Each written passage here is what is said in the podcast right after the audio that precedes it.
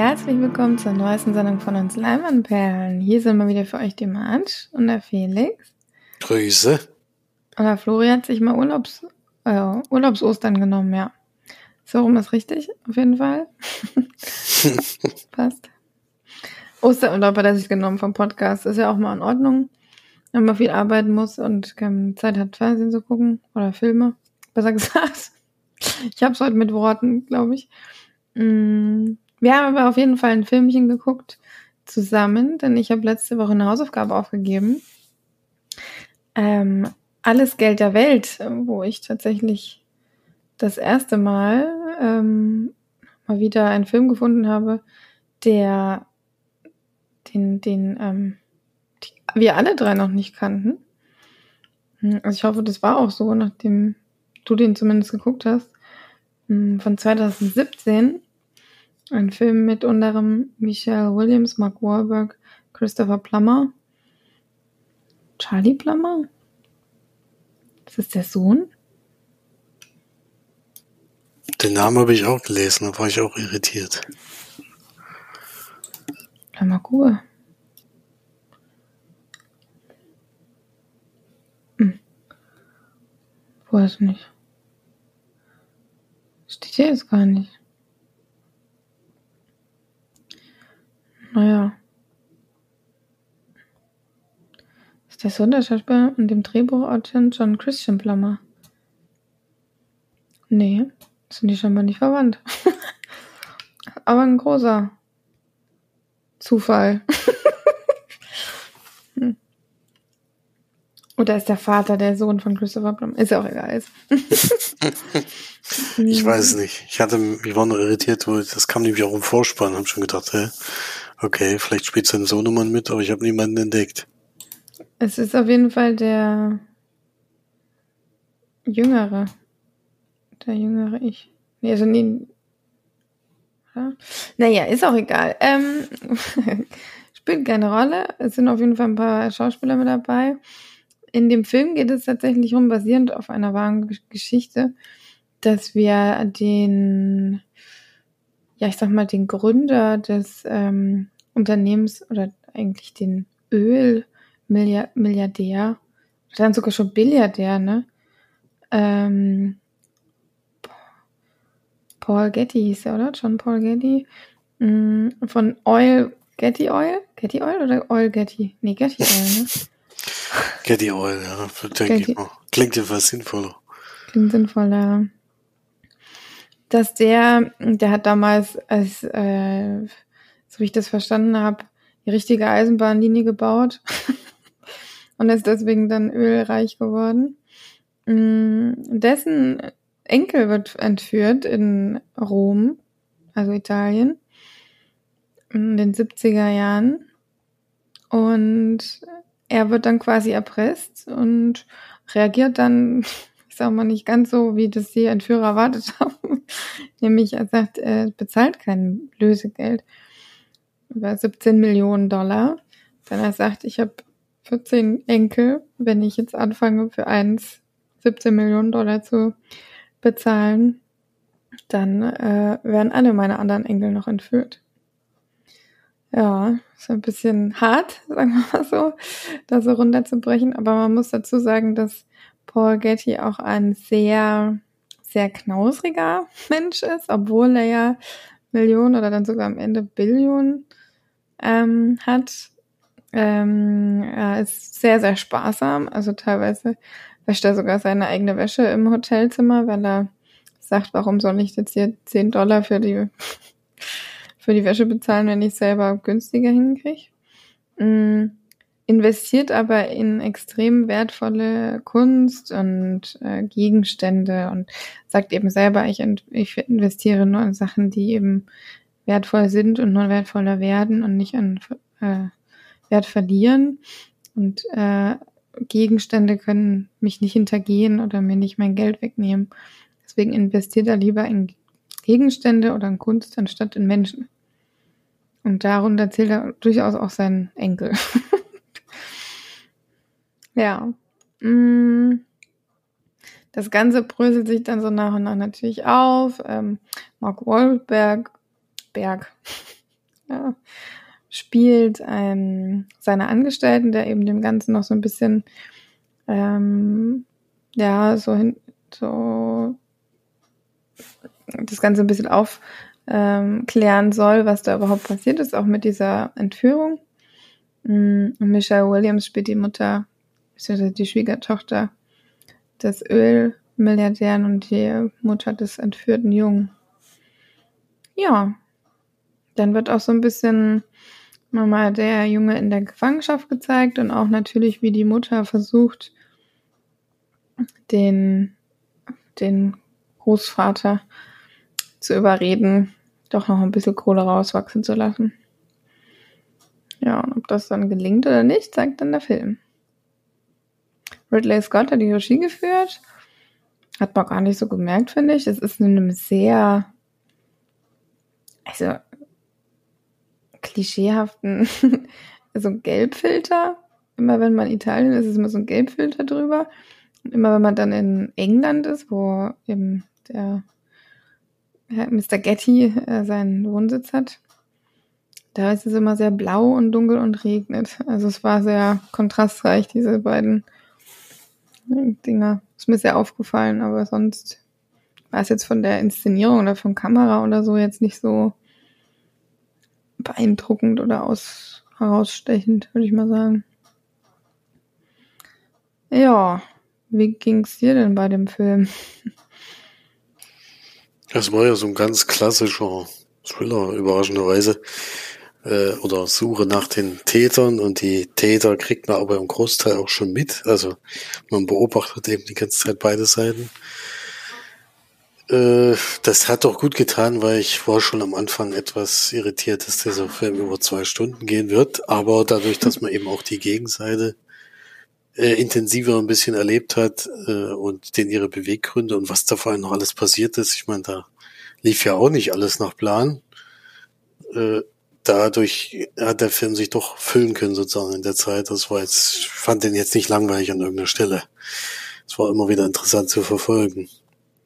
Und ich denke, äh, an sich war das schon gut gemachter Film, ob das jetzt Ridley Scott ist. Äh, also hätte ich jetzt nicht erwartet, wenn ich den Film gesehen hätte. Er macht ja meistens dann schon so opulente Filme, sag ich mal, so, ja, Robin Hood zum Beispiel zu, zuletzt oder, oder WG, also eher Mittelalter oder dann eben Science Fiction.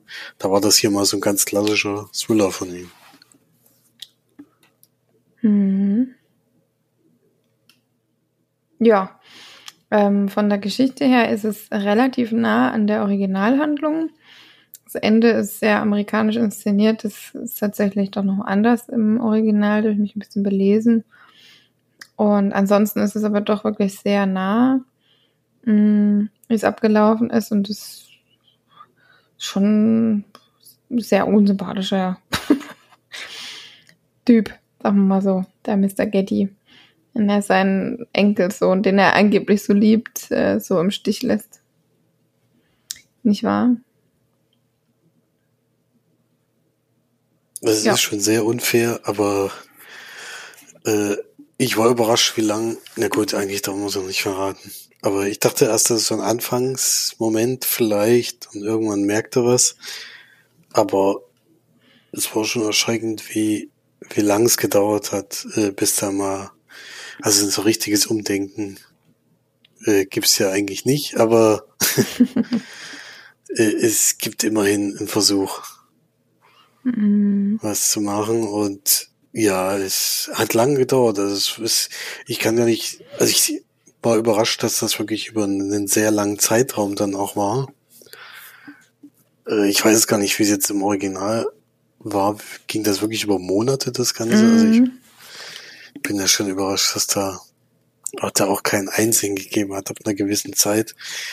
Und man ist ja nicht automatisch das Geld dafür immer los. Ich, mich wundert vor allem immer, dass, dass wenn du halt schon so reich bist, dass du gar nicht mehr weißt, was du mit deinem Geld anfangen sollst, dann trotzdem der Geiz dich immer noch, also dass du dann immer noch so geizig sein kannst. Das ist schon wahrscheinlich. Also er hat ja wirklich gesagt, äh, es ist noch nicht genug. Egal wie viel es ist, es ist nicht genug. Ja, so wie bei den meisten Fußballern, die jetzt gerade neue Verträge abschließen. Äh, da geht's auch nur noch höher. So ist es hier ähnlich. Also ist schon erstaunlich, wie also wie kaputt ein dann Geld auch machen kann.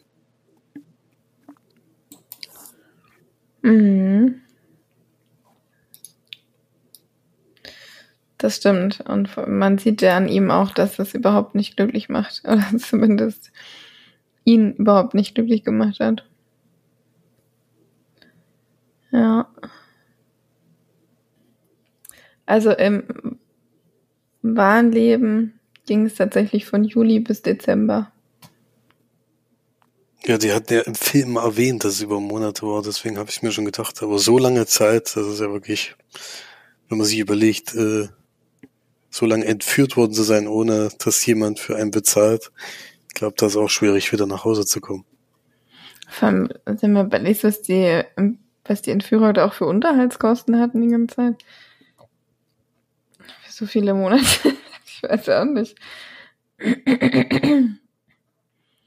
naja. Also. Das war schon übel, auch, auch wie eben mit den Leuten umgegangen wurde, vor allem mit der Mutter sozusagen. Mhm. Die übrigens wirklich sehr gut gespielt wurde von Mich Michelle Williams, fand ich. Die hat das gut gemacht. Mhm. Naja, was geben wir dann für Punkte? Ich würde so sieben geben. Da würde ich mich anschließen. Sehr gut. ich denke, es war ein guter Film, nicht perfekt, aber für die Laufzeit, wie gesagt, ich habe mich nicht gelangweilt. Das Ende war ein bisschen scheiße.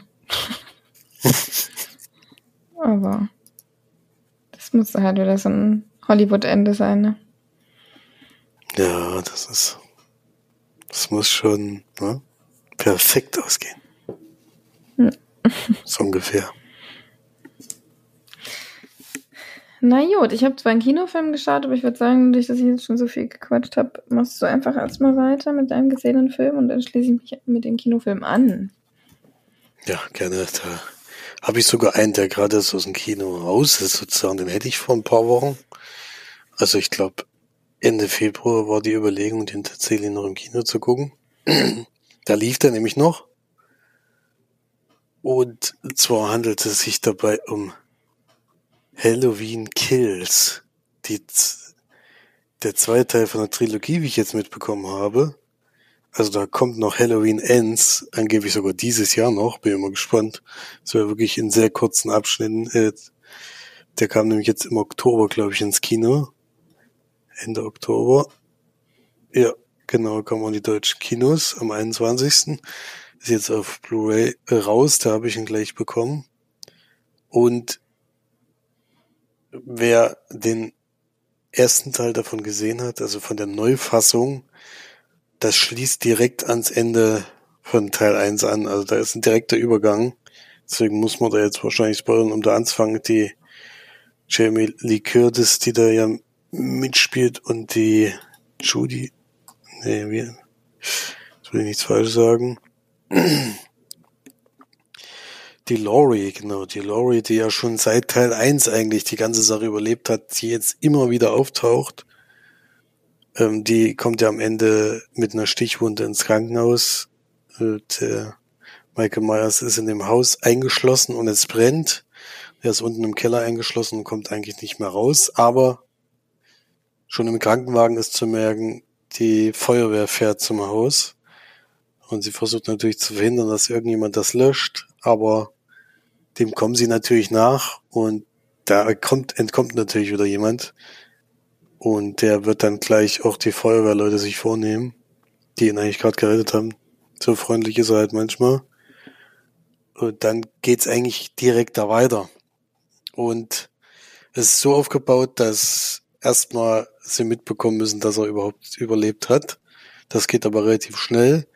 Und dann sehen wir in so einer Art rückblicken mehrere Personen, die jetzt wichtig werden. Also es ist noch ein anderer Junge, der den Angriff von ihm, also andere zwei, die damals Kinder waren, die haben das überlebt, die spielen zwar wieder mit, sind auch wieder die Originaldarsteller von damals, meines Erachtens.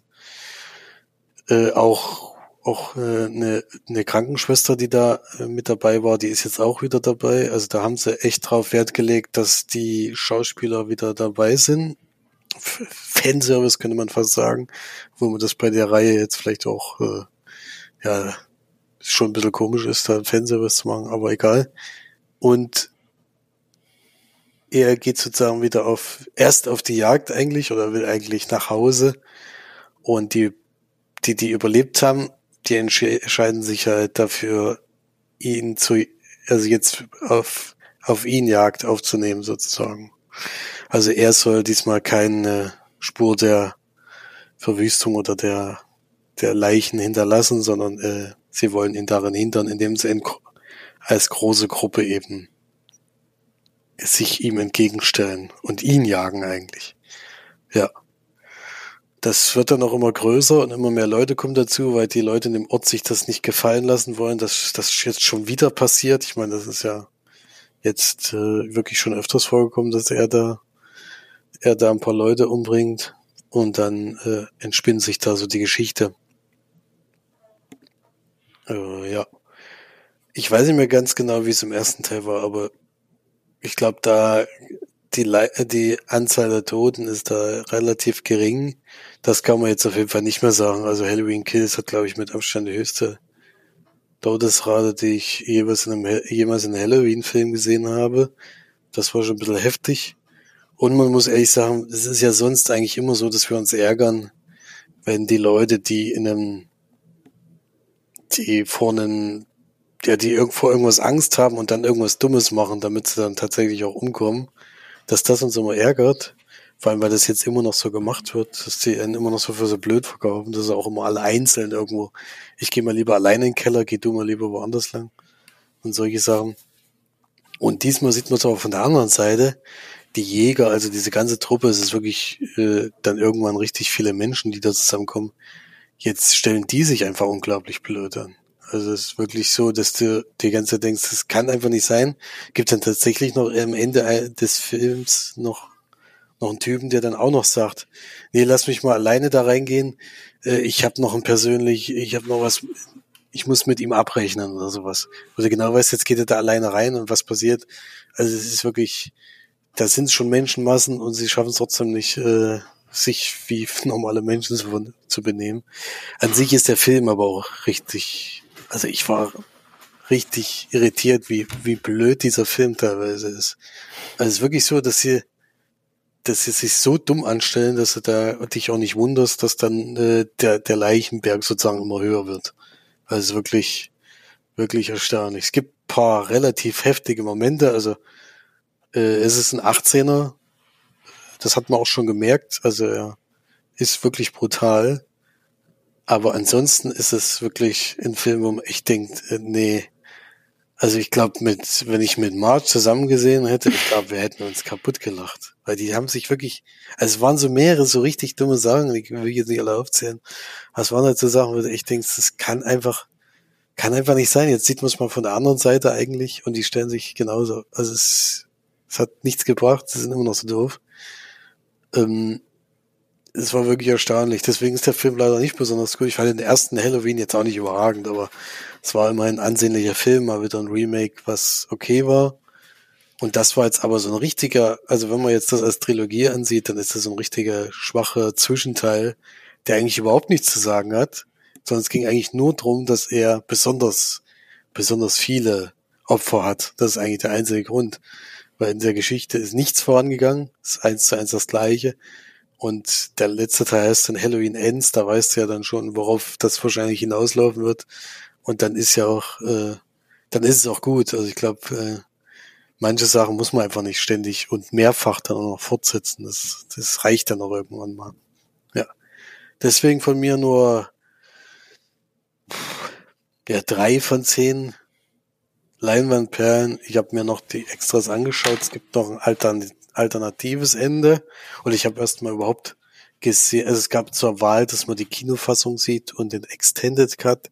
Ich habe mir den Extended Cut angeschaut, der hat wahrscheinlich alles verändert, der geht nämlich drei Minuten länger. Äh, und da ist allerdings das alternative Ende schon dabei gewesen.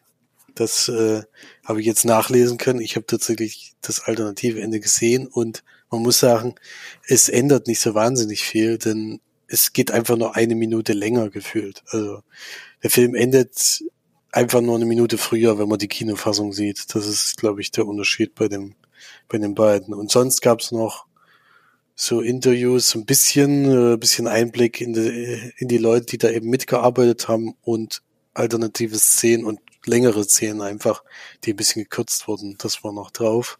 Nicht so wahnsinnig viel, aber ich bin ja immer froh, wenn überhaupt noch Extras draus sind. Ja, deswegen leider keine großartige Empfehlung von mir, auch nicht äh, für March, die eigentlich Horrorfilm immer zugewandt ist, aber selbst da fand ich den wirklich äh, enttäuschend. Ich bin den immer zugewandt. Der Horrorfilm allgemein, meine ich. So, ich habe schon mal ein Halloween. Nee, Halloween, weiß ich gar nicht, haben wir da mal, wir haben doch da auch schon mal mehrere Teile geguckt, die waren ja auch so furchtbar schlecht, diese Zwischenteile. Aber diese, mal aufgemacht, das ist ja wirklich hoch produziert, also muss man schon ehrlich sagen, das ist schon, also wirklich, äh, bildtechnisch und was sicher ist, ist ja schon ordentlich, was man da gesehen hat, aber das, also da haben sie schon Geld reingesteckt. Zumal der erste Halloween ja, glaube ich, relativ erfolgreich war, diese Neufassung. Mehr wollte ich gar nicht sagen zu Halloween. Gut, dann würde ich sagen, mache ich mal weiter mit meinem Film, den ich dann tatsächlich im Kino geschaut habe, nämlich natürlich der neue fantastische Tierwesen-Film Dumbledores Secret Dumbledores Geheimnis. Ähm, ja, du wirst ihn auf jeden Fall auch noch gucken, deswegen versuche ich jetzt so wenig wie möglich zu spoilern. Obwohl es Am besten wenig, ja, das stimmt. Gibt nicht so viel zu spoilern im Film. Ähm, muss man oh, auch das klingt schon nicht gut. ja, ähm, die üblichen Übeltäter spielen mit. Eddie Redmayne, Mats Mikkelsen tatsächlich, obwohl der kein üblicher Ein Neuankömmling in einer Rolle, die eigentlich schon seit allen, bei allen Teilen dabei war. Mm, obwohl man ja auch sagen muss, dass äh, Johnny Depp tatsächlich aktiv, wenn nur im zweiten Teil mitgespielt hat, im ersten Mal ja nur am Ende mal kurz zu sehen. Ähm, wer die ganze Geschichte noch nicht mitbekommen hat, das Ganze spielt vor Harry Potter, Jahre vor Harry Potter in den 30er Jahren. Ähm, und ja, es geht eigentlich darum, dass wir einen großen, bösen Zauberer, Galat Grindelwald, ähm, zur Strecke bringen wollen und Dumbledore mit ihm aber ein dunkles Geheimnis oder dunkle Geheimnisse vielleicht sogar äh, in der Vergangenheit hat. Und äh, ja, der möchte quasi die Zaubererwelt wieder mächtig machen und die Muggelwelt unterdrücken die Nomax. ähm, Klingt genau. ja ein bisschen so wie sein späterer Nachfolger indirekt. Naja, das äh, muss man auch sagen, dass sie sich schon sehr ähneln. obwohl ich immer noch tatsächlich Voldemort ein bisschen cranker finde, obwohl das eigentlich komisch ist, weil nämlich Voldemort ja nur gegen irgendwelche Schüler gekämpft hat und gegen eine Schule und Gellert Grindelwald nimmt es halt mal gleich mit der ganzen Welt auf sich, also auf. Deswegen ist er ja eigentlich ein bisschen krasser drauf als Voldemort. ähm, aber ja, ist schon, äh, schon, aber wenn du jetzt sagst, dunkles Geheimnis, ähm, also ich will jetzt nicht zu viel wissen, aber wenn man jetzt den siebten Band gelesen und gehört hat, gibt es ja so eine Art, ja, man könnte sozusagen schon erahnen, warum, welches das dunkle Geheimnis ist, aber es ist wahrscheinlich ein anderes. Es äh, wird, also wenn das das dunkle Geheimnis, was du denkst, wird das direkt in den ersten zwei Minuten des Films einfach gespoilert. also des neuen Films. Ähm, ansonsten wird das nochmal ein bisschen tiefgehender aufgegriffen, was im siebten Teil aufkommt. Und das ist aber jetzt nicht alles, sag mal so. Da kommt noch was hm, anderes. Okay, ja, das ist ja schon mal gut. Wenn nicht, dass man dann sagt, äh, man kennt's eigentlich schon, wenn man die Bücher gelesen hat. Das wäre ja, ja ungünstig. Nee. Weil es ist ja eigentlich was Neues. Die, diese Reihe gibt's ja nicht in Buchform. Das stimmt. Also, man muss ja auch mal sagen, dass die Übersetzung vom deutschen Film wieder nicht so passend ist, weil es heißt Fantastische Tierwesen Dumbledores Geheimnisse. obwohl doch, dann passt ja wieder. Dumbledores Geheimnisse. Und ähm, im Original heißt der Fantastic Beasts The Secrets of Dumbledore. Also es geht nicht nur um eins. So viel kann ich vielleicht sagen. Die Geheimnisse von Dumbledore mhm. hätte man auch so übersetzen können. Genau, Dumbledores Geheimnisse, ja. Man überliest es eh vielleicht hinten mal gerne ein bisschen. Zur Handlung. In dem Film geht es jetzt tatsächlich primär darum, dass es im, im zweiten Teil ja ein Relikt von Gellert Grindelwald entfernt wurde. Ich weiß nicht mehr, ob du noch weißt, welches es war. Hat auf jeden Fall ziemlich schnell im neuen Teil, im dritten Teil gezeigt. Und das bindet eben Dumbledore an Gellert Grindelwald und genau, das wird versucht irgendwie zu durchbrechen, dieses, dieses Relikt oder diese, diese Bindung zwischen den beiden. Und gleichzeitig ist es auch so, dass ähm, sich ein äh, ja äh, es soll ein neuer ein neuer ich sag mal wie so ein Präsident gewählt werden. Also es gibt wohl nicht nur in der Zaubererwelt, wie wir es jetzt immer in Großbritannien mitbekommen haben, einen Ministerpräsidenten, äh, der dann über England bestimmt, sondern es gibt wohl auch einen nochmal übergreifenden über mehrere Länder. Der soll gewählt werden und dadurch zieht es dann Newt Scamander durchaus auch nach Deutschland, was auch interessant ist, und trifft da auf den deutschen äh, Präsidenten fürs sagen, Die sind schon relativ weltoffen in diesen neuen Teil. Mm. in den Harry Potter Teilen sind wir eigentlich wirklich nur in England geblieben. Genau. Und jetzt sind wir ja USA, Frankreich und jetzt auch Deutschland. Hm. Spanien kommt auch noch dazu, ein bisschen Asien ist auch noch dabei. Also es kommt schon jetzt, die Welt öffnet sich mehr und es kommen auch immer mehr Fragen auf, wie zum Beispiel, gibt es in jedem Land nur, gibt es in jedem Land Zaubererschulen? Gibt es nur eine Zaubererschule in jedem Land? Gibt es mehrere Zaubererschulen in jedem Land? Das wird aber leider überhaupt nicht begriffen. Aber ist ja eigentlich auch nicht so wichtig. Man geht einfach davon aus, dass es so ist wie in Großbritannien, dass es da eine Zaubererschule für alle scheinbar gibt, obwohl ich sagen muss, dass es eigentlich dann wirklich sehr wenig sind. Sehr wenig Zauberer.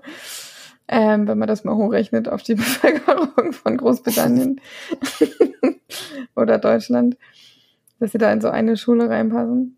Mm. Jude Law spielt wieder Albus Dumbledore, der ähm, dann sich eine kleine Truppe zusammenbildet, unter anderem mit ähm, Newt Scamander, also Eddie Redmayne, ähm, dann noch mit seinem Bruder, ach, wie hieß er denn nochmal? Theus, nee, Theseus, genau, Theseus, ähm, der gespielt wird von Callum Turner, Jabe Kowalski, Jacob, der ja der Muggel ist, der gespielt wird von Dan Vogler. Und dann kommt eine neue Schauspielerin, die Professor Hicks spielt. Die wurde, glaube ich, auch mal in den Büchern erwähnt, wenn ich mich nicht, ähm, Eulali heißt sie. Das ist so ein geiler Name. ich finde Eulali einfach ein absoluter Knaller. Eulali Hicks. Ja, ähm, ich glaube, die, die wird erwähnt, denn äh, sie ist eine Professorin an Hogwarts und ich denke auch, dass sie tatsächlich auch irgendein Buch geschrieben hat, was in den Harry Potter Büchern vorkommt. Bin ich mir jetzt aber nicht so hundertprozentig sicher. Ja, die ganzen machen, also alle diese zusammen und die, ähm, natürlich noch die Assistentin von Newt Scamander, Bunty, Broad, Broadacre. sind auch echt so geile Namen, ey. ähm, die schließen sich zusammen und wollen dann eben mm, so ein bisschen Aufklärung, auch glaube ich am Anfang ging es erstmal so ein bisschen um Aufklärung leisten in Deutschland, was Gellert Grindelwald alles so mieses gemacht hat und geht natürlich auch wieder einiges schief und ähm, äh, dann werden welche weggesperrt und ja, so wie es dann eben immer läuft. Und natürlich ist es dann auch so, dass sich der deutsche Minister vielleicht nicht ganz so verhält, wie man das gerne möchte. Der übrigens Anton Vogel heißt. ich finde aber diese deutschen Namen so geil. Äh, von Oliver, Oliver Masuki wird er gespielt. Und dann haben wir noch seine hinreisende Assistentin Henriette Fischer, die wird, gespielt wird von Valerie Pan, Patchner oder Pachner, die wir ja tatsächlich aus ähm, The Kingsman The Beginning kennen. So, dazu sagen, das spielt auch 1900, was? Ja, Anfang da kann der das 30er mit den Namen Jahre. gar nicht so unrealistisch sein. Mit der Henriette zum Beispiel. Mit der Henriette, genau. Das ist auch nicht, das ist auch nicht so unrealistisch, aber es ist zumindest kein Wolfgang. Das ist schon mal eine. schon Ja, mal also ganz klassischen Karl. Ja. Genau. Gellert Grindelwald kommt dann natürlich dann auch noch ein bisschen an die Macht und äh, hat ja auch noch seinen Credence dabei, der ja diese böse Macht in sich trägt und äh, Dumbledore tatsächlich umbringen soll. Und ja, dann bröselt sich das so dem Film so ein bisschen auf. Also ich will jetzt nicht so viel von der Geschichte äh, spoilern. Ich habe jetzt eigentlich überhaupt nichts gewusst. Mm, Und du weißt ja auch eigentlich nichts, weil es gibt da ja keine Bücher zu.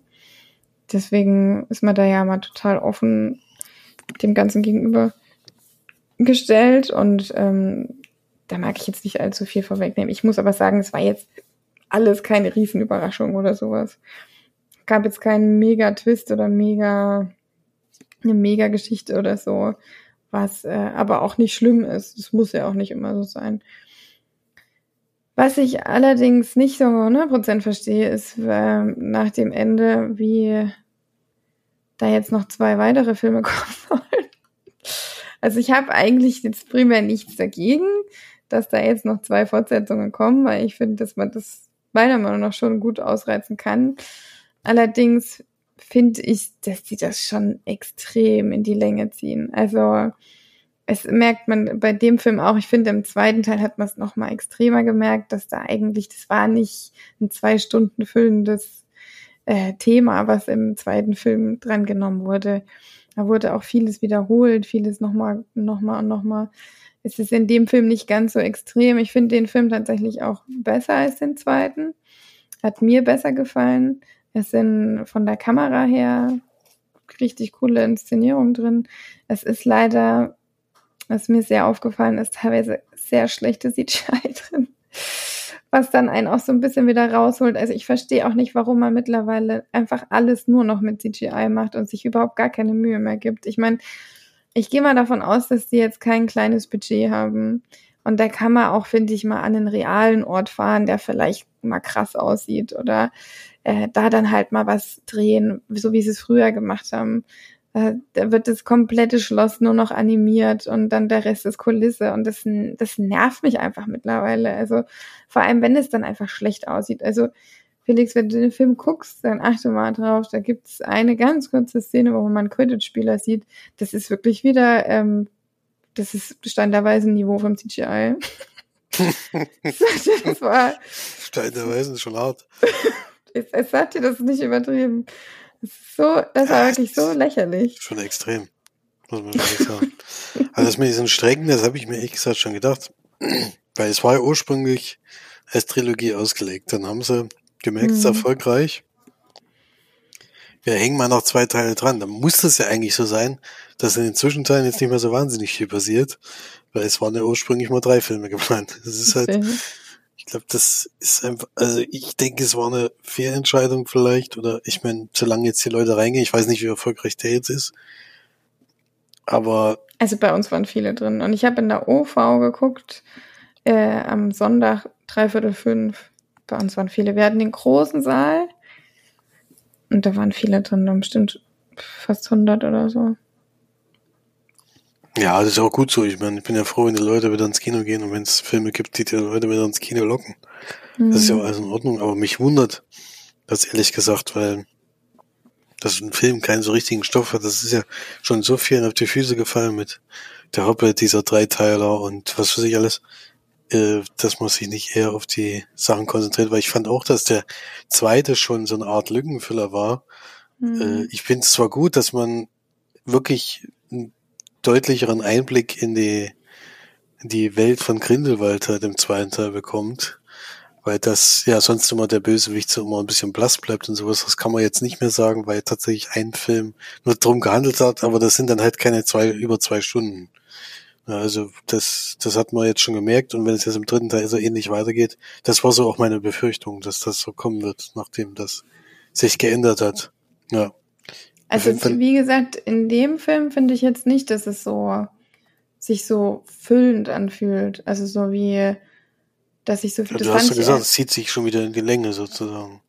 Nee, das war bei den Filmen davor. Also es zieht, ja, also das, ähm, die Geschichte in dem Film ist schon, kann man schon auf zwei Stunden machen. Das ist schon okay. Es ist jetzt nicht so, dass es so wie so ein Kaugummi sich zieht, aber ich finde dieses, das insgesamt zieht sich einfach sehr lang. Und wenn man mal überlegt, was in diesen Harry Potter Büchern gesteckt hat und was da rausgekommen ist an Filmen und was wir hier für eine Geschichte haben, das ist schon eigentlich ein Witz dagegen. Das muss man schon auch einfach sagen. Das ähm, ist trotzdem inter interessant, finde ich, und ich gucke das total gerne. Und was man auch, finde ich, dem äh, zumindest in fantastischen Tierwesen allgemein an, äh, also an, äh, also dem zusprechen sollte, ist, dass deutlich mehr Magie stattfindet. Also es wird viel mehr gezaubert. Es sieht auch, die Magie an sich sieht auch wirklich immer sehr, sehr gut aus.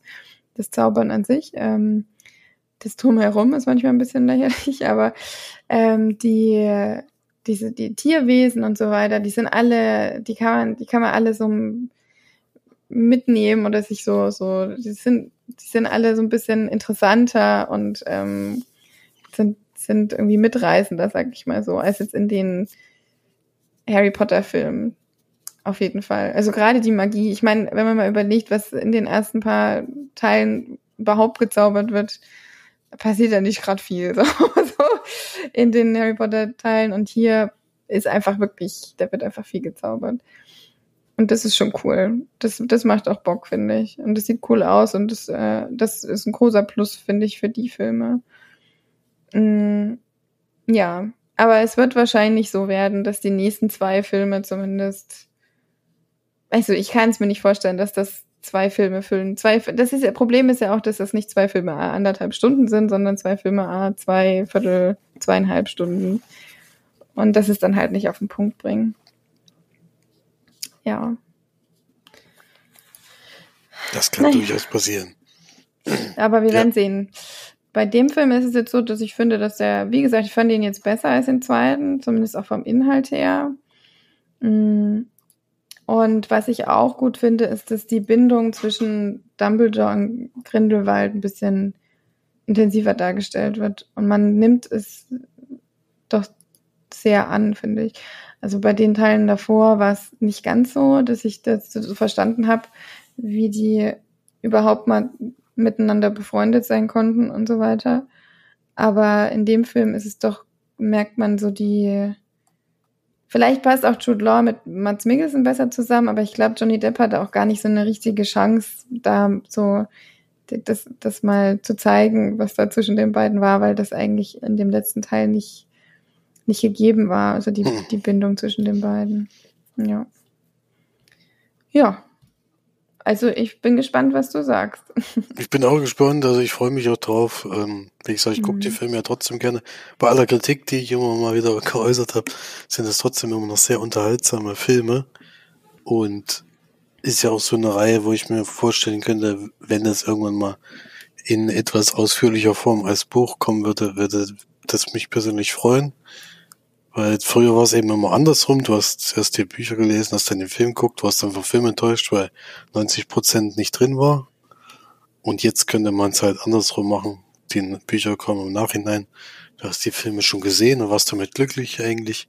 Und jetzt kriegst du noch ein bisschen mehr Wissen und ein bisschen mehr Futter dahinter, weil das kannst du einfach in den zweieinhalb Stunden nicht reinpacken, was in so einem Harry Potter Buch früher drin gesteckt hat. Mhm. Aber trotzdem äh, freue ich mich darauf. Ja, ich bin gespannt, was du sagst. Ich gebe dem. Boah. Vielleicht auch so sieben von zehn. Sieben bis acht vielleicht. Naja, acht ist schon viel. Nee, sieben reicht schon. ich weiß nicht. Ich bin halt so ein Fangirl. Ja, da kann man schon acht geben als Fangirl. Das passt schon. Ja, das stimmt schon eigentlich. Es hat dich ja offensichtlich gut unterhalten, das ist ja das Wichtigste. Ja. 143 Minuten geht er übrigens. Gut, das war's zum Fantastische Tierwesen. Mhm, sehr schön. Ich habe noch eine Blu-ray gesehen. In dem Fall habe ich mal geguckt, weil ich in letzter Zeit war ich ja wieder bei Videobuster äh, angemeldet und habe immer mal ein paar Blu-rays zugeschickt bekommen. Und da ist es ja immer gar nicht so einfach, seine Leihliste zu füllen, wenn man relativ viel schon im Streaming oder im, im Kino und sowas äh, gesehen hat oder das Sneak früher auch, dass man jetzt äh, schon mal schauen muss. Und ich habe jetzt einfach mal nachgeguckt, welche Filme gibt's denn. Also ich gehe immer nach bestimmten Jahrgängen. Zum Beispiel, erst hatte ich 2000, jetzt habe ich gerade 2001, welche Filme da als beste Filme bezeichnet wurden und welche ich davon noch nicht kenne. Und die tue ich mal einfach mal auf die Leihliste. Also nach IMDb-Wertung geht das eigentlich immer relativ. Also da kann natürlich auch Sachen dabei sein, die einem gar nicht gefallen oder sowas oder ganz andere Themen. Aber ich habe das jetzt mal probiert und habe mal ein paar draufgetan. Davon war jetzt das Haus am Meer dabei. Hat nichts mit dem Film Das Haus am See zum Glück zu tun. Ähm, ist ein Film tatsächlich von 2001 aus den USA und Kevin Klein spielt die Hauptrolle mit Kristen Scott Thomas noch äh, Hayden Christensen, überraschenderweise als junger, also als Jugendlicher und Jenna Malone auch. Die kennt man jetzt schon aus anderen Rollen. Und es ist ein Melodram, steht hier. Ah ja, gut. Also ich habe erst gedacht, vielleicht eher eine Schnulze. Deswegen war ich selbst überrascht, dass ich, also ich hatte mir nicht zu dem Film vorher durchgelesen. Und es geht darum, dass ein Mann, der ganz allein in einem Haus am Meer wohnt und das ist eine ganz alte Hütte, die schon fast auseinanderfällt. Der ist sehr, sehr, ja, wie nennt man das, wenn man so, ja, er ist sehr freigebig, sag ich mal. Also er geht jetzt, oder ja, wie nennt man das, wenn man so auf, also er geht jetzt zum Beispiel unangezogen in den Garten oder sowas. Interessiert ihn nicht, dass alle Nachbarn da gucken können solche Sachen. Ich weiß nicht, wie man das freizügig vielleicht.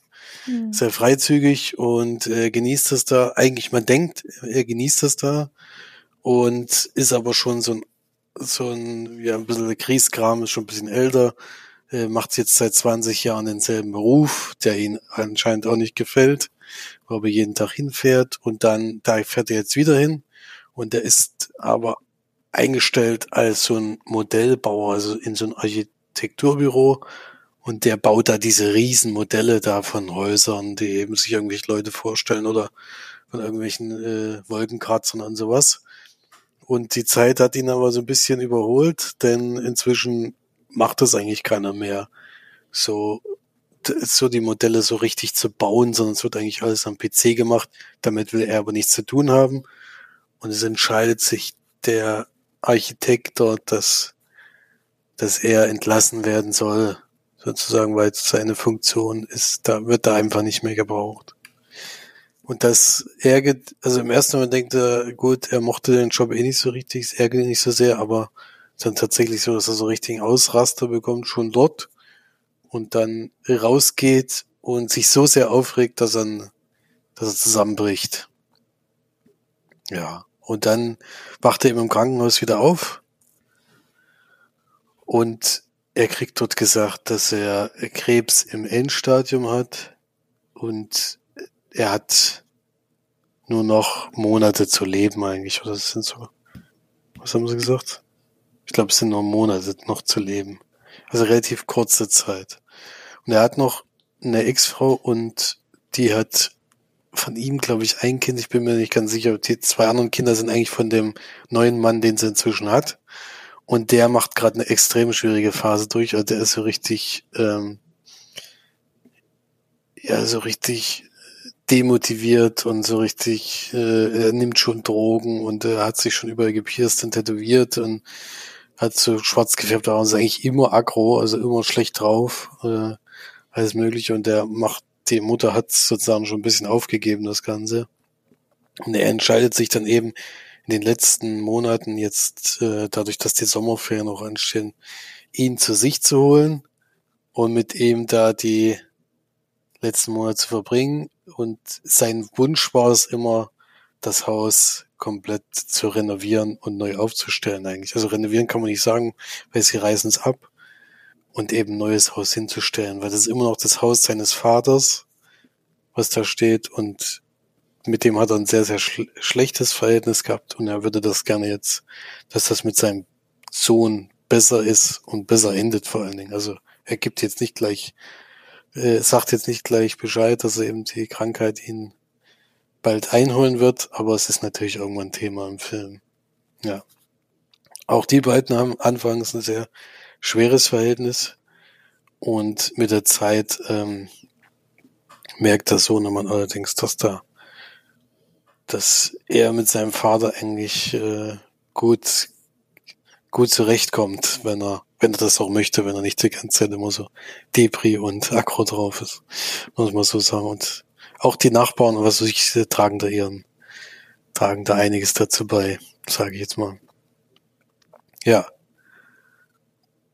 Einer der besten Filme 2001, habe ich ja ge gesagt, wurde jedenfalls so bewertet. Und ich denke, ich habe auch verstanden, warum, weil es ist so ein richtiger, also Wohlfühlfilm würde ich nicht sagen, passieren halt sehr viele positive Dinge.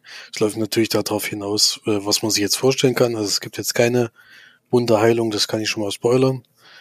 Äh, aber es ist halt ein positiver Film in dem, in der Hinsicht, dass eben eine zerrüttete Familie eben äh, auch in solchen Situationen dann wieder zusammenkommen kann, dass das eben möglich ist, dass einen auch so ganz schlimme Ereignisse äh, tatsächlich auch noch was Gutes äh, haben können um da eben doch noch ein Leben zu verändern. Er nimmt sich das einfach vor und äh, für einen Sohn, der wo es schon fast aussichtslos war. Also wenn man den erlebt hat, auch in dem, auch selber als Zuschauer, hat man schon gedacht, also da, das kann eigentlich nichts mehr werden. Äh, das, äh, das wird nicht gut ausgehen, aber es ist zum Glück, dass, dass das schon einen Einfluss auch auf die Menschen in dem Umfeld hat, diese, diese Tragik. Ja.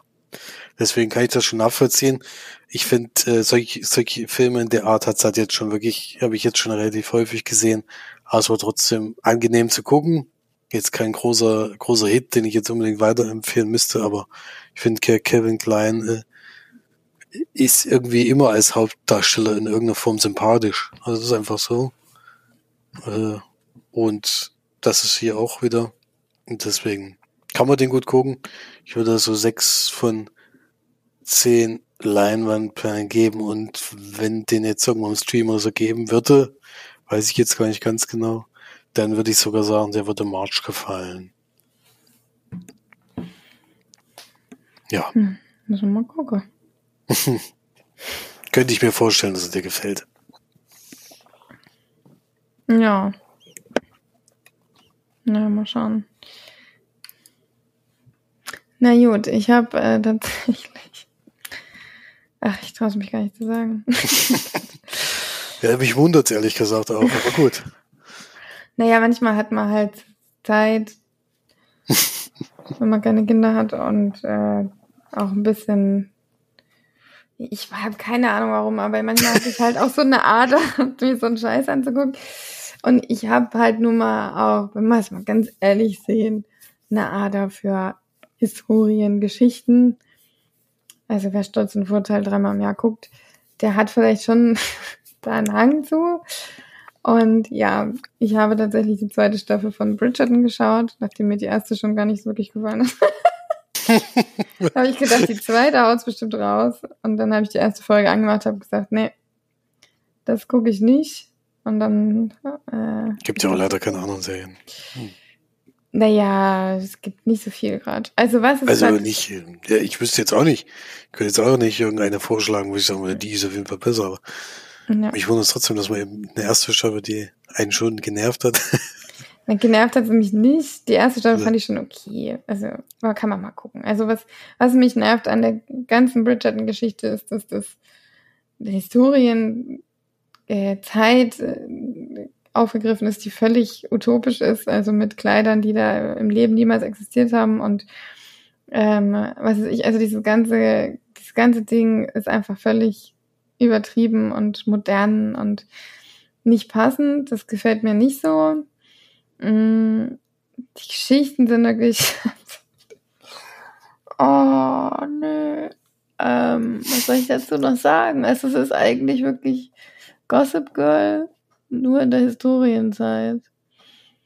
Und ja, ich weiß nicht. Also ich sollte mir doch lieber einfach nochmal Downton Abbey angucken, bevor ich sowas schaue. Downton Abbey ist wenigstens historisch oder geschichtlich betrachtet akkurat und äh, hat auch interessante Aspekte. Auf jeden Fall sehr, sehr interessante. Ist ja auch die beste Serie aller Zeiten. Ähm, und die Bridgerton-Geschichte ist einfach nur, dass es eine gibt, die wir jetzt in der ersten Staffel tatsächlich aufgeklärt haben, wer es ist. Also nicht wie bei Gossip Girl, dass es dann immer so äh, am Ende der ersten Staffel oder der Staffel geht es immer, oh ja, die ist es, die ist es und dann in der zweiten Staffel, haha, ich war es gar nicht. Aber in der war es tatsächlich so, dass doch die ist, die dann aufgeklärt ist und die dann einfach immer gezeigt wird, wie sie dann diese Geschichten überhaupt rausbringt und wie sie dazu kommt, das alles aufzuschnappen. Ja, und dann geht es noch darum, dass unser Lord, der Bruder von der, von dem Mädel, was wir in der ersten Serie, äh, Staffel quasi behandelt haben, dass es jetzt um ihn geht und um seine Liebe, denn er ist ja der Nachkomme, der älteste Bruder, der ja das Haus und äh, die Lordschaft und alles Mögliche verwalten muss und da auch ordentlich heiraten muss. Und dann werden natürlich wieder Damen der äh, Öffentlichkeit oder der Gesellschaft präsentiert und dann gibt es da einen Diamanten und um den Diamanten reißen sich alle und er natürlich auch. Allerdings nicht aus Liebeswillen, sondern weil er eben gut heiraten muss. Und diese, dieser Diamant hat eine Schwester, mit der war schon echt von Anfang an habe ich genau gewusst, wie diese, wie diese Serie ablaufen wird. Zu 100 Prozent konnte ich diese Geschichte vorwegnehmen. Die beiden treffen sich zufällig äh, beim Reiten sie durfte eigentlich gar nicht, darf ja nicht alleine rausreiten, das ist ja ganz verboten, ohne, ohne, ohne Dame, die, die sie begleitet, alleine da früh morgens auch noch, oh, alleine noch geschlafen haben, ist da ausgeritten und hat ihn getroffen und dann äh, reiten sie um die Wette und sie gewinnt natürlich, aber er holt sie dann auch ein und dann äh, reden sie auch und sagen nicht ihren Namen und dann, na, dann treffen sie aufeinander für einen Ball. Das hätte ich nicht gedacht. Und dann äh, möchte eher quasi ihre Schwester heiraten und das äh, entwickelt sich aber alles ein bisschen anders als geplant. Also ich merke schon, ich muss eigentlich gar nichts mehr dazu sagen, weil genau das, was man jetzt denkt, passiert auch zu 100 Prozent. Ja. Und dann ist nebenbei noch so die Geschichte, dass dieses Mädel, was da diese, diese Kolumnen, diese Klatschkolumne quasi schreibt, ähm, dann auch noch Probleme bekommt, äh, was mit ihrer Freundin und so weiter. Und muss, wenn sie jetzt da was schreibt, kann das sein, dass ihre die, die Familie der Freundin dann eben da auch noch ins, drüber geredet wird und so. Das ist schon ganz schlimme, ganz schlimme äh, Probleme haben die alle auf jeden Fall. Da denkt man sich schon, sie hatten echt damals nichts zu tun.